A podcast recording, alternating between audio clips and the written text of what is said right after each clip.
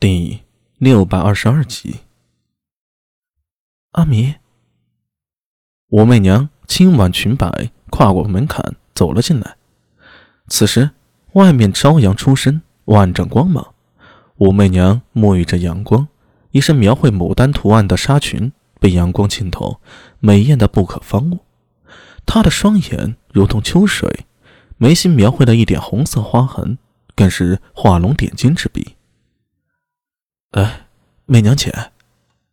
苏大为从胡凳上站了起来，神情极为疲惫，可以说已经透支到了极点。阿米，你，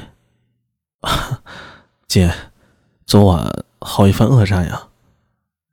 苏大为苦笑起来。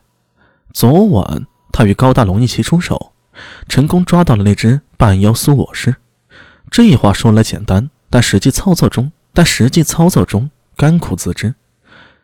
从去年元夜的幼童案开始，苏大为就开始留意到半妖了。到之后潜入东瀛会馆，发觉巫女雪子、高剑以及薄春燕等人似有密谋。那之后虽然长久没有这些人的消息，但是对于他们的追查，苏大为从未放弃过。从不良人到公交署，到南九囊、芦荟囊，到高大龙。苏大为撒下了一张大网，这网平时不显山不露水，但是终有收网的一天。薄春燕和雪子或与金鱼易容之术，或有足够的手段躲藏，又或者暂时离开长安。但半妖苏我是不同，身为半妖，本就与常人不同，只要他在长安一天，终究会留下痕迹的。直到前不久，高大龙终于咬上了这个目标，给苏大为提供了最为关键的情报。这才有了昨晚之事，看起来只是抓了一个半妖，但是真的只有这么简单吗？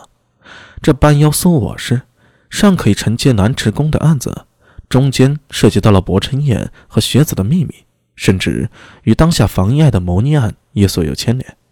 四更天抓到此人，五更天苏大为请老鬼桂建超出手，又足足花了半个时辰，终于把顽固的半妖苏我师那张嘴给撬开了。其中惊险和急迫，非任何笔墨可以形容。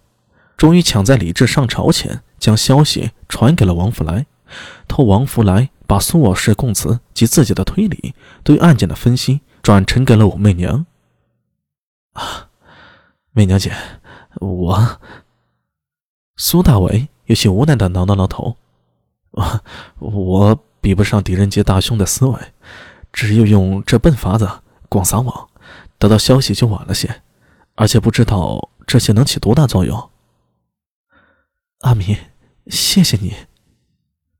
武媚娘深吸了口气，看着他的双眼闪动着明亮的光芒。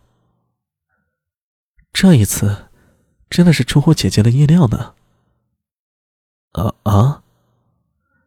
不瞒你说，我跟陛下也有个赌约，陛下手里有些可用之人。而我只有你，我跟陛下赌，最后谁能起作用？武媚娘用长寿轻掩着嘴边，轻笑道：“ 这次却是我赢了。”呃啊，姐姐，你是说，你提供的证据啊，足以改变一些事了？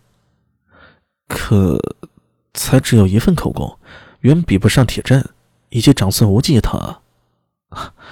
足够了。武媚娘伸手示意他坐下，接着说道：“你那份口供里提及苏我是这倭国半妖，潜伏大唐已有不短的时日了，并且用一种妖术惑人心智，以图控制。”苏大为点了点头，还记得之前查南池宫案子的时候，武圣曾发狂，好像变作另一个人攻击他。后来得知是中了一种名为祸心蛊的诡秘之术。直到南城宫的案子破了，苏大为也没想明白，究竟是谁给武圣下了蛊，其目的又是什么呢？但是这次抓到苏我虾夷，却得到一个意料之外的收获。老鬼从他嘴里问出了那件事儿，证明之前武圣是苏我氏下的手。